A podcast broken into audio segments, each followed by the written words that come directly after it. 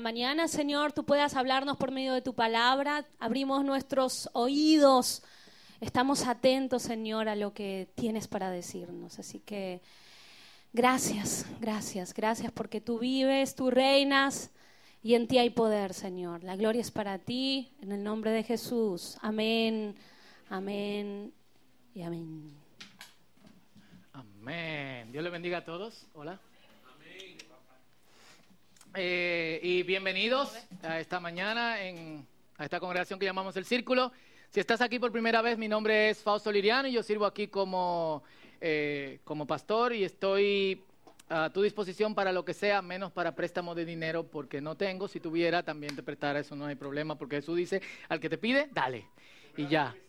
No, Mateo capítulo 5 dice, al que te pide, Dale, así que ya ustedes saben, no es para que pidan ahora, di que dame, eh, pero bien, y nos da mucho gusto ver a Loren, que teníamos un tiempo que no veíamos y que está aquí con, con nosotros. Jenna regresó de los Estados Unidos. Wow, señores, ¿cuánto fue Jenna? Tres meses. Y, y, ya está aquí para quedarse. Así que ya ustedes saben, cuidaron muy bien tus amigas a Habichuela. Habichuela es el perrito de Jenna. Eh, un nombre muy creativo. Eh, y próximamente tendremos a Condulce, que es la hermanita de, de, Habichuela, Habichuela Condulce. Eh, y también están los padres de Isabel desde Guatemala visitándonos. un placer tenerlo aquí en esta mañana con, con nosotros. Dos anuncios súper rápidos. allá afuera, cuando termine el servicio, Marlena, ¿dónde está Marlena? Anda por ahí. Va a estar en una, en una mesa porque queremos llegar a 110 personas para patrocinar los niños de, de Cotuí. Tenemos un patrocinio, pero necesitamos duplicar el sueldo de los, de, de los maestros, un sueldo más digno. Ellos lo hacen por amor, por ministerio. Nosotros queremos honrar eso. Así que no sé por cuántos niños vamos, pero eh, sería muy ápero que entre este domingo y el próximo, y quizá hoy, aquí vemos la persona que podemos terminar esto, podamos hacerlo. Son eh, seis mil pesos al año, 500 pesos mensuales, tres mil pesos semestrales por niño.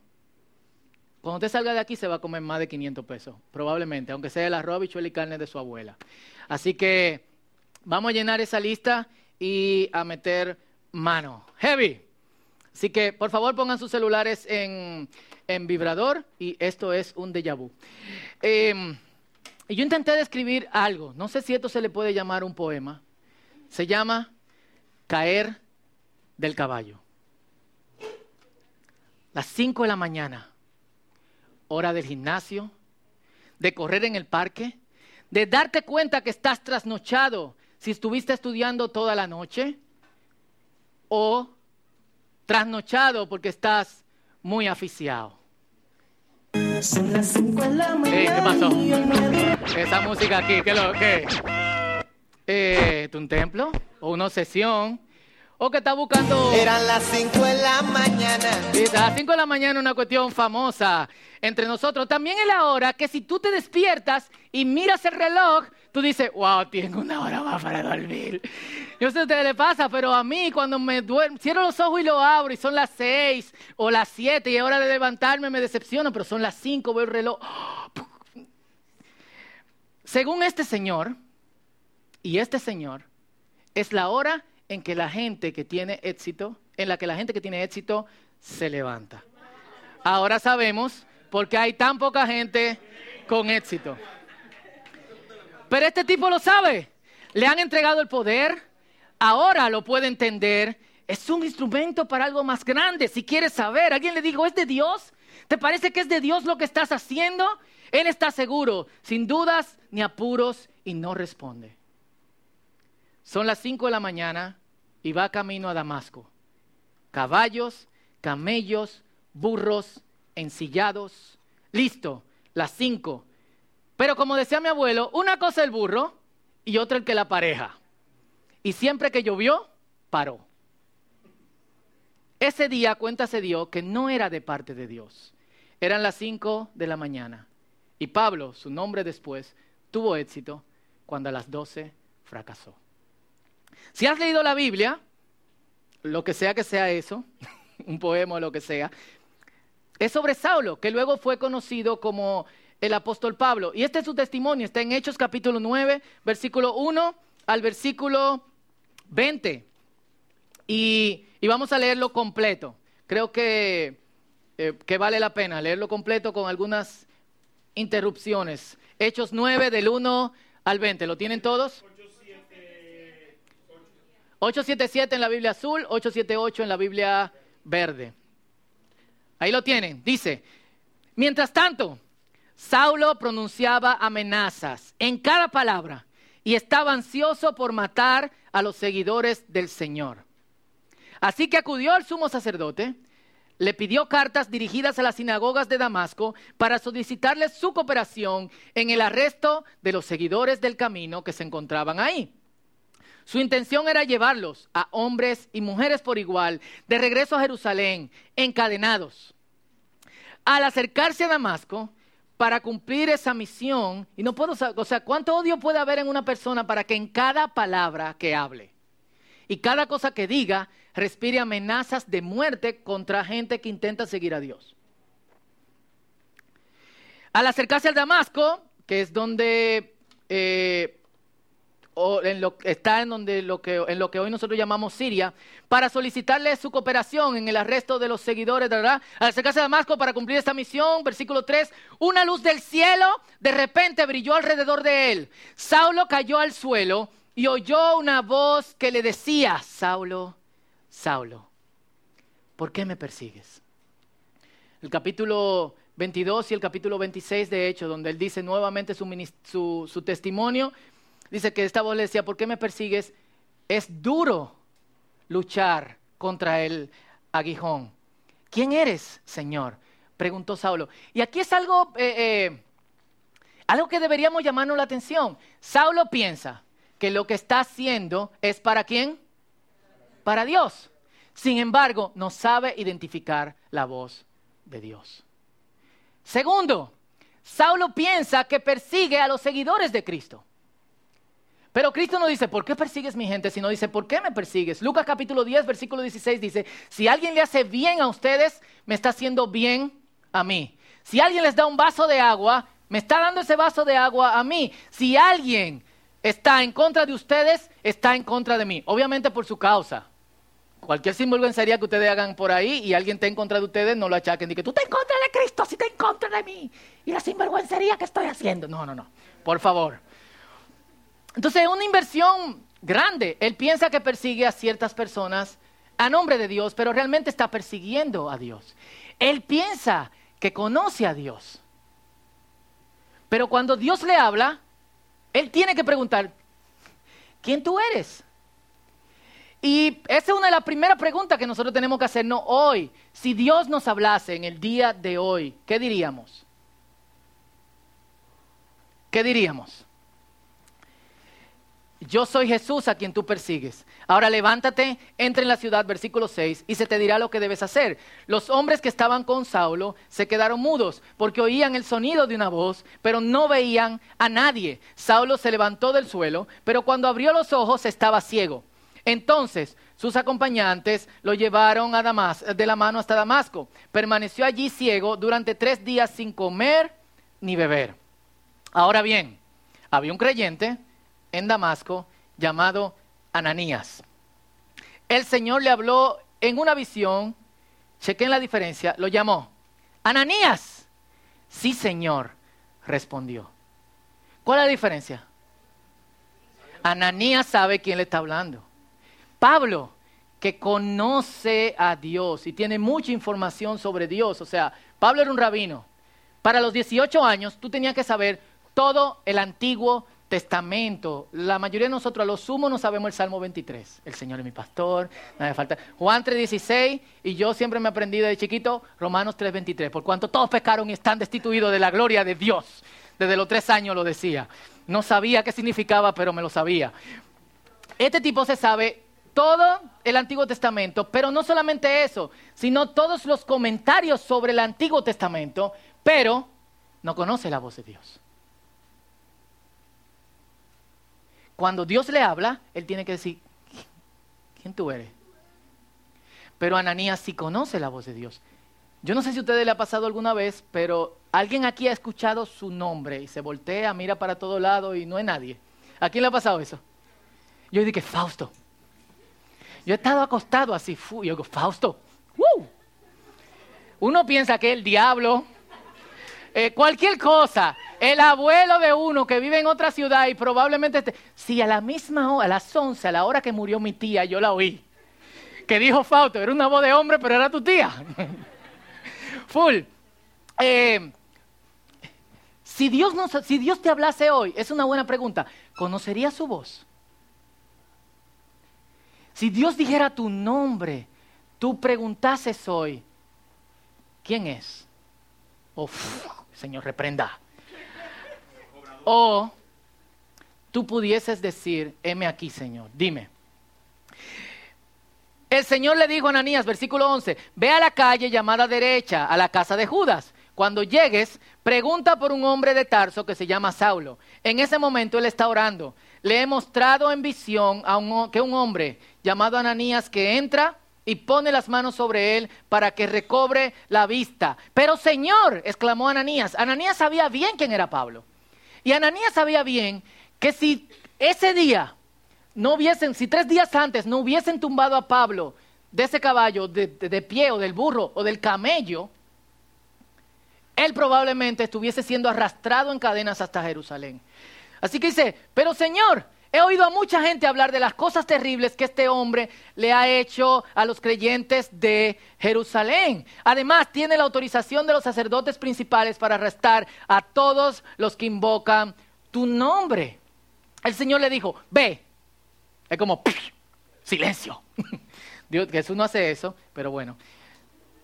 Porque Él es mi instrumento elegido para llevar mi mensaje a los gentiles y a reyes, como también al pueblo de Israel. Miren qué inversión. Pablo cree, Saulo en ese momento, cree que está sirviéndole a Dios y persiguiendo a un grupo de bastardos que quieren dañar su religión. Pero está persiguiendo a Jesús y está actuando en contra del Señor. Ananías, que va a ser perseguido por Pablo si no pasaba algo, el Señor le dice, yo voy a usar ese hombre.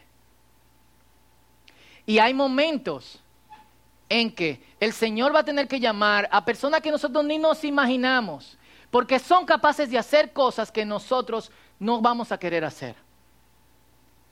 Siguiendo, si seguimos leyendo el libro de Hechos, nos vamos a dar cuenta que Pablo se atrevió a hacer y a predicar y a estar en lugares donde otros creyentes se negaban a hacerlo, inclusive Pedro. Y otra pregunta, Oigo. o tres, no sé. La primera era... Eso no es una pregunta, es una afirmación, pero la pregunta era que reconocerías la voz del Señor. Dos, esta es la siguiente pregunta. Vamos a esperar que Dios tenga que llamar a alguien que todavía no le sirve para que hagamos lo que nosotros tenemos que saber, lo que nosotros sabemos que tenemos que hacer. Lo que tú sabes que tienes que hacer. El Señor continúa, le voy a mostrar cuánto debes sufrir por mi nombre. Así que Ananías fue y encontró a Saulo, puso sus manos sobre él y dijo, hermano Saulo, wow, qué fuerte. ¿Eh? Hermano Saulo. Esto es como hermano Charles Manson. Básicamente, el tipo está respirando amenaza y quiere matar a quien, a quien sea. Hermano capitán de ISIS. Es como, ok, el Señor Jesús, quien se te apareció en el camino, me ha enviado para que recobres la vista y seas lleno del Espíritu Santo. Yo me imagino a Ananía luchando como, wow, qué fuerte esto. Al instante, algo como escamas cayó de los ojos de Saulo y recobró la vista. Luego se levantó y fue bautizado. Después comió algo, recuperó las fuerzas. Saulo se quedó unos días con los creyentes en Damasco y enseguida comenzó a predicar acerca de Jesús en las sinagogas diciendo, Él es verdaderamente el Hijo de Dios. ¡Wow! Inmediatamente y algunas cosas que quiero que notemos de, eh, de este pasaje, recalcando lo que habíamos hablado, Pablo piensa que persigue a un grupo de locos, pero está persiguiendo a Jesús. Pablo piensa que está haciendo la obra de Dios, pero está haciendo lo contrario a la obra de Dios. Y Pablo, que está trabajando para impedir la obra de Dios, se transformaría en el instrumento principal en transmitir la obra de Dios a nosotros que no somos judíos. De hecho, en el Nuevo Testamento, de los 27 eh, libros que se encuentran dentro del Nuevo Testamento, 13 son de Pablo. 13. O sea, estamos hablando de prácticamente la mitad de un hombre que nunca caminó físicamente con Jesús, sino que solamente lo vio en una visión. Los ojos físicos de Pablo son cerrados para abrir sus ojos espirituales. O sea, imagínate que tú tengas toda tu vida sirviéndole a Dios. Desde pequeño te, te, levantabas a las 8 de la mañana y hasta las 5 de la tarde te la pasabas memorizando textos de la palabra. Cuando terminabas con los textos de la palabra, te, la pasabas memorizando los comentarios de esos textos de la palabra. De Rambán, de Gamaliel, de Gilel, del otro. Y un día, Dios te dice, tú no me conoces. Yo te voy a enseñar a conocerme. ¿Es una crisis? Eso es sacarle el piso a alguien de, los pies. Por eso, y, y encima de eso, no ve.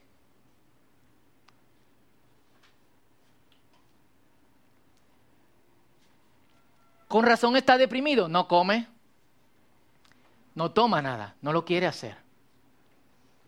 Porque es como el momento de la eh, de la gran confusión. Quedar ciego para ver.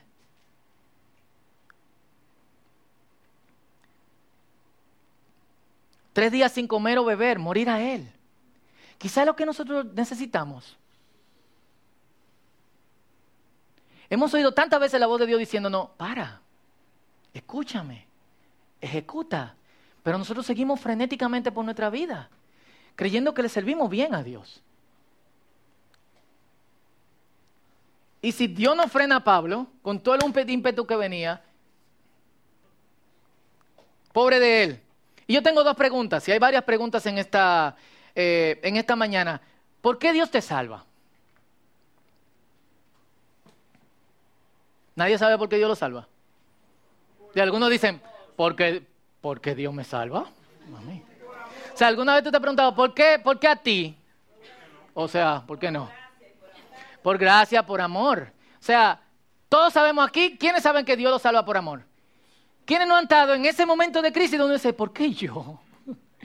¿Por qué yo? ¿Por qué, por qué tú quieres? ¿Por qué tú sigues insistiendo eh, conmigo? Y quizás no te lo ha dicho directamente Dios, pero te lo ha dicho otra gente. O sea, Dios quiere seguir trabajando contigo, pero, y esta es la pregunta que quizás nosotros no nos respondemos, ¿para qué Dios te salva?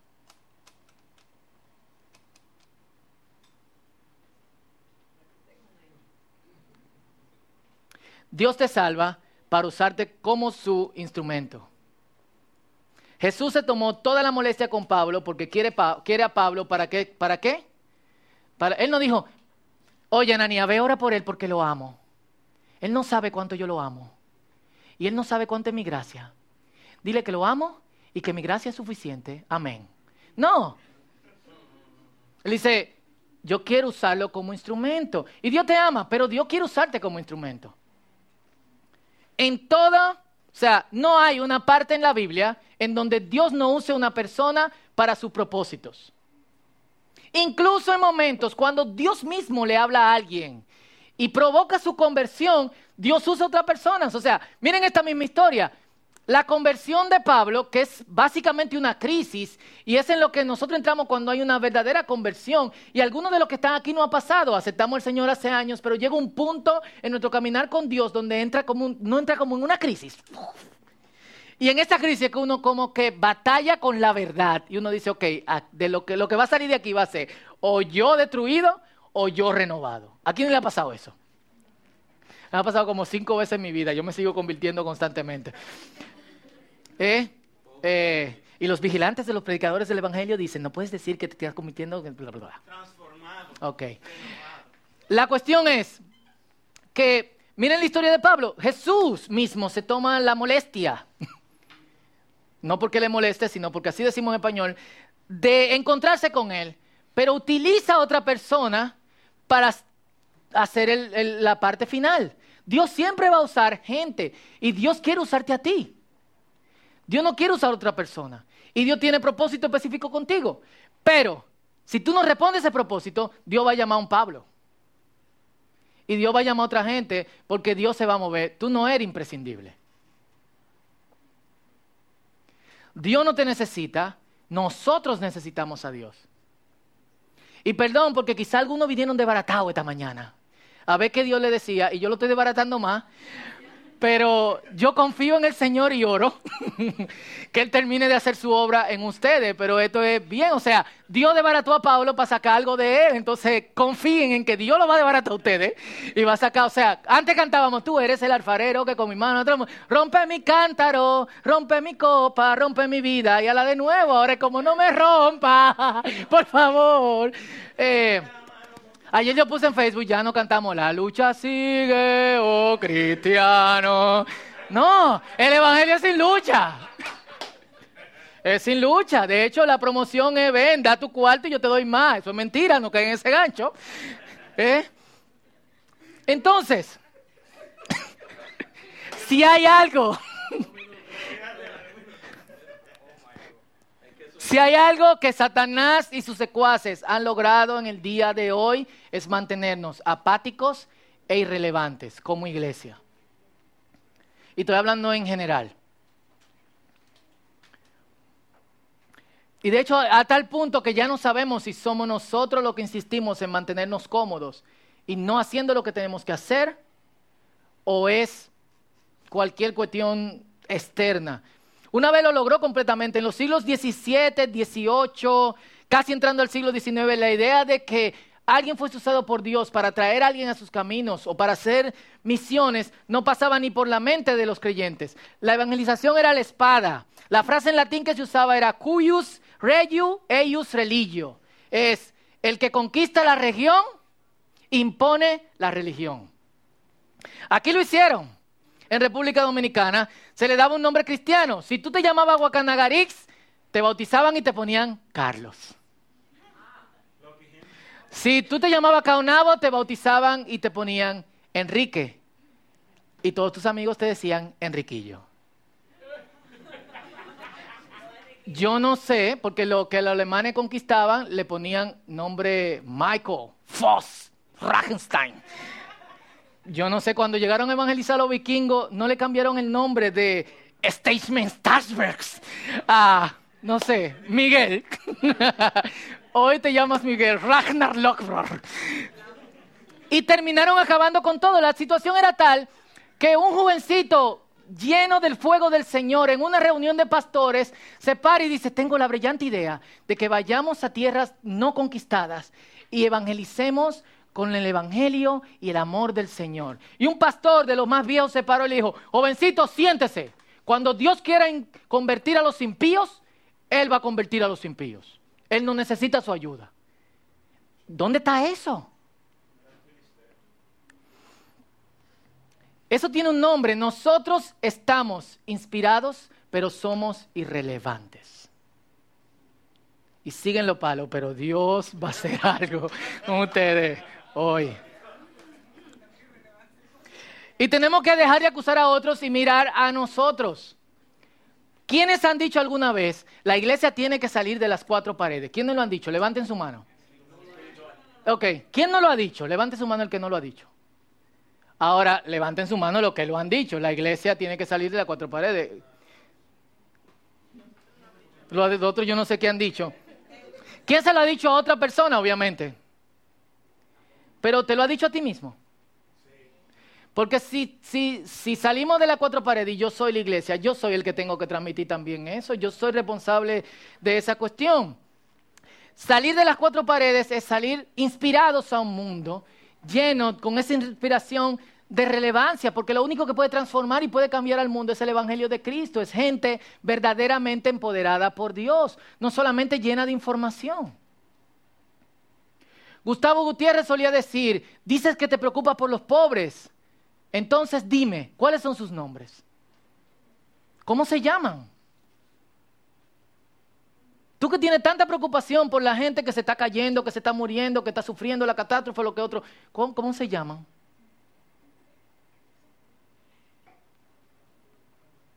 Y uno dice, tengo muchas cosas, tengo trabajo, no hay tiempo, pero siempre aparece tiempo para la cosa que uno quiere hacer, extras. Vamos a luchar contra la apatía, señores. Contra la postura de comodidad y de no sacrificio. Vamos a meter mano. Porque ser instrumento de Dios envuelve lucha, envuelve dolor y envuelve sacrificio, falta de sueño, pérdida de recursos. El Señor lo dijo ahí, yo quiero usar a Pablo como mi instrumento, pero Él va a entender lo mucho que tiene que sufrir por mí. No hay ese salto a tú no vas a sufrir. De hecho, ¿se acuerdan de que hablamos de William Carey hace cinco minutos? Años después, se casa, tiene ocho, diez o doce hijos, yo no me acuerdo, eran muchos. Se va a la India de misiones con otro misionero. Ese misionero al año pasaron tanto trabajo que lo abandona. Tres, cuatro años después, nadie le hace caso. Nadie lo quiere escuchar, no hay un converso. Y él está durmiendo en la calle, pasando hambre con su esposa y con sus ocho, diez o doce hijos. La gente le dice, vuelve a Inglaterra, pero él dice, no, yo confío en, en, la palabra y el sostén que viene de parte de Dios. Siete años después se convierte en la primera persona, que de hecho tenía el nombre de un dios hindú, Krishna. Cuarenta años después, de que llegó a la India.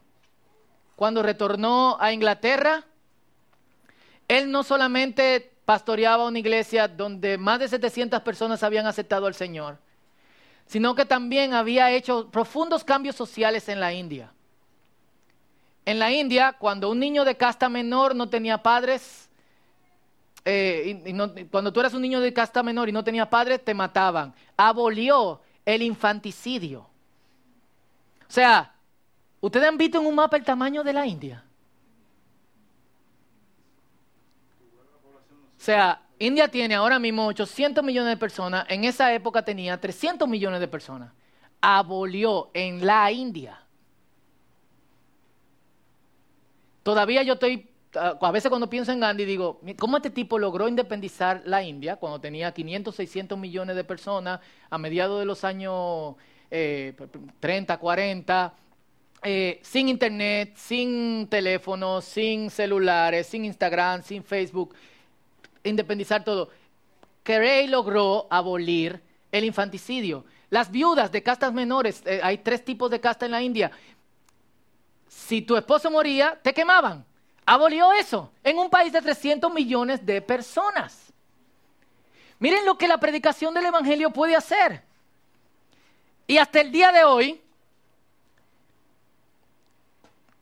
está de pie el instituto bíblico que fundó y tiene 2.500 estudiantes. Si él no pasa por ese trabajo, si él, no le hace, si él le hace caso y piensa que es palabra de Dios lo que le dice este pastor, mucho más viejo que él, no logra no solamente que el Evangelio sea predicado en la India, sino que estos cambios sociales se produzcan.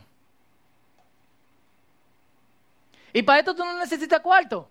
Alguien le dijo a la, Madre Teresa, eh, Madre Teresa, me dieran todos los millones del mundo y yo no hiciera lo que usted hace. Ella dijo, yo tampoco. Honestamente, yo tampoco.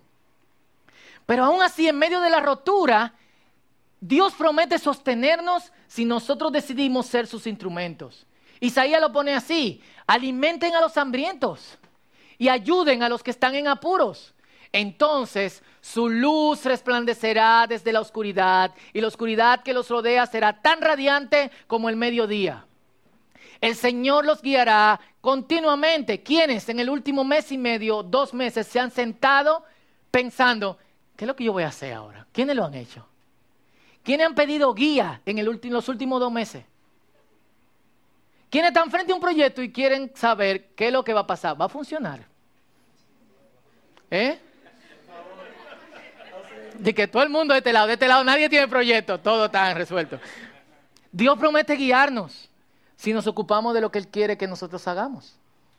Pero tú sabes qué es lo que está pasando con nosotros. Nosotros no queremos perder sueño, no queremos sacrificarnos, queremos seguir cómodos, no queremos perder, perder recursos por nosotros. Y la obra de Dios paralizada, Dios dice, ocúpate de mi obra y yo me ocupo de ti. ¿Qué te parece ese negocio? Les dará agua cuando tengan sed y restaurará sus fuerzas. ¿Quiénes se han sentido desanimados los últimos dos meses en alguna ocasión? no levanten su mano. No levanten hasta los pies si ustedes quieren. Hay momentos que uno se siente como, debo seguir por... O sea, no, wow. Qué fuerte. ¿Quiénes se han rendido con la gente en los últimos dos meses? Como, wow, vamos mudando a Marte. Serán como un huerto bien regado, como un manantial que nunca se seca. Algunos de ustedes reconstruirán las ruinas desoladas de sus ciudades. Entonces serán conocidos como reconstructores de muros y restauradores de casa. Es decir, si te ocupas de los demás, yo me voy a ocupar de ti. A mí me parece un buen negocio. ¿Y ustedes?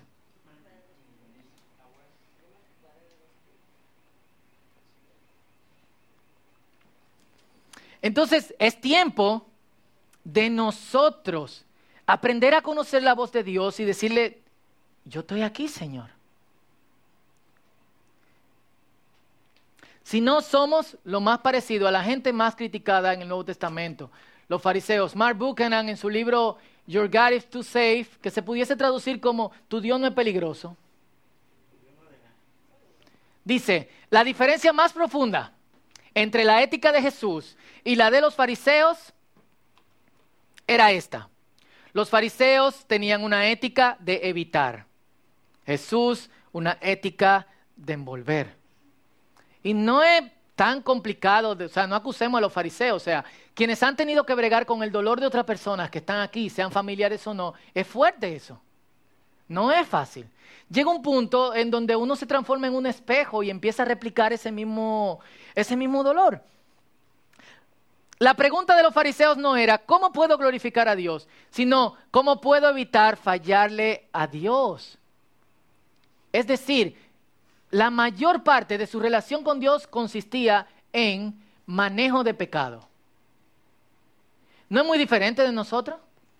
Nosotros no pasamos el 90, 80%, si tú eres un, cristiano promedio, 90, 80% tratando de evitar fallarle a Dios. ¿O estoy mintiendo? Nosotros perdemos todo el tiempo ahí. Y Dios dice, mi gracia, cree en mi gracia, cree en mi gracia. A la obra yo te sostengo. Pero nosotros seguimos sin creerle a Dios. Y seguimos invirtiéndonos en cómo evitar fallarle. Esto generó una preocupación no con Dios, sino con el yo, su imagen, su reputación, que es la misma preocupación que la mayoría de nosotros tenemos.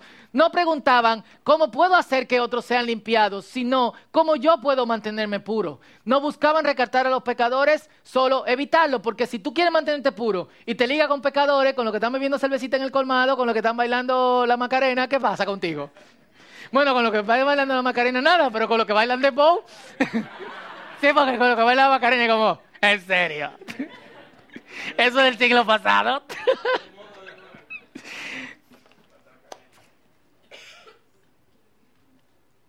Entonces lo que Dios nos está diciendo es, yo te estoy ofreciendo mi gracia, yo te estoy salvando porque te amo.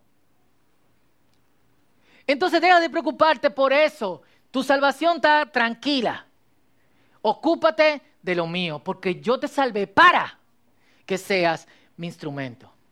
Y la oración de nosotros hoy es contra la irrelevancia y contra la apatía. Es pedirle a Dios, quiero quedar ciego a todas las cosas que son contrarias a ti para abrir mis ojos a todo lo que sea de parte tuya. ¿Cuántos dicen amén? Entonces vamos a orarlo. No hay más nada que decir. Vamos a inclinar nuestras cabezas. Vamos a cerrar nuestros ojos.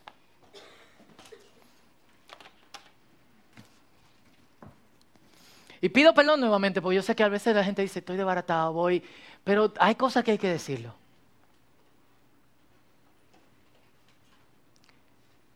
Hay gente que necesita confort, que necesita paz, restauración.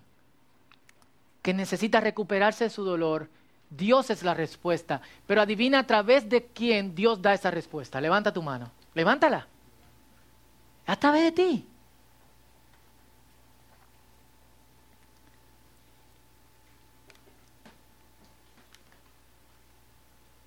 Entonces, si, un solo hombre pudo hacer un cambio en un lugar tan grande, ¿qué nosotros pudiésemos hacer en un país tan pequeño?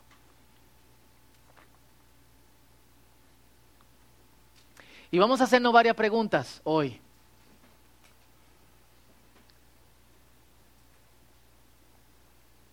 Yo, yo sé, si Dios me habla hoy, si Dios te habla hoy, ¿reconocería su voz?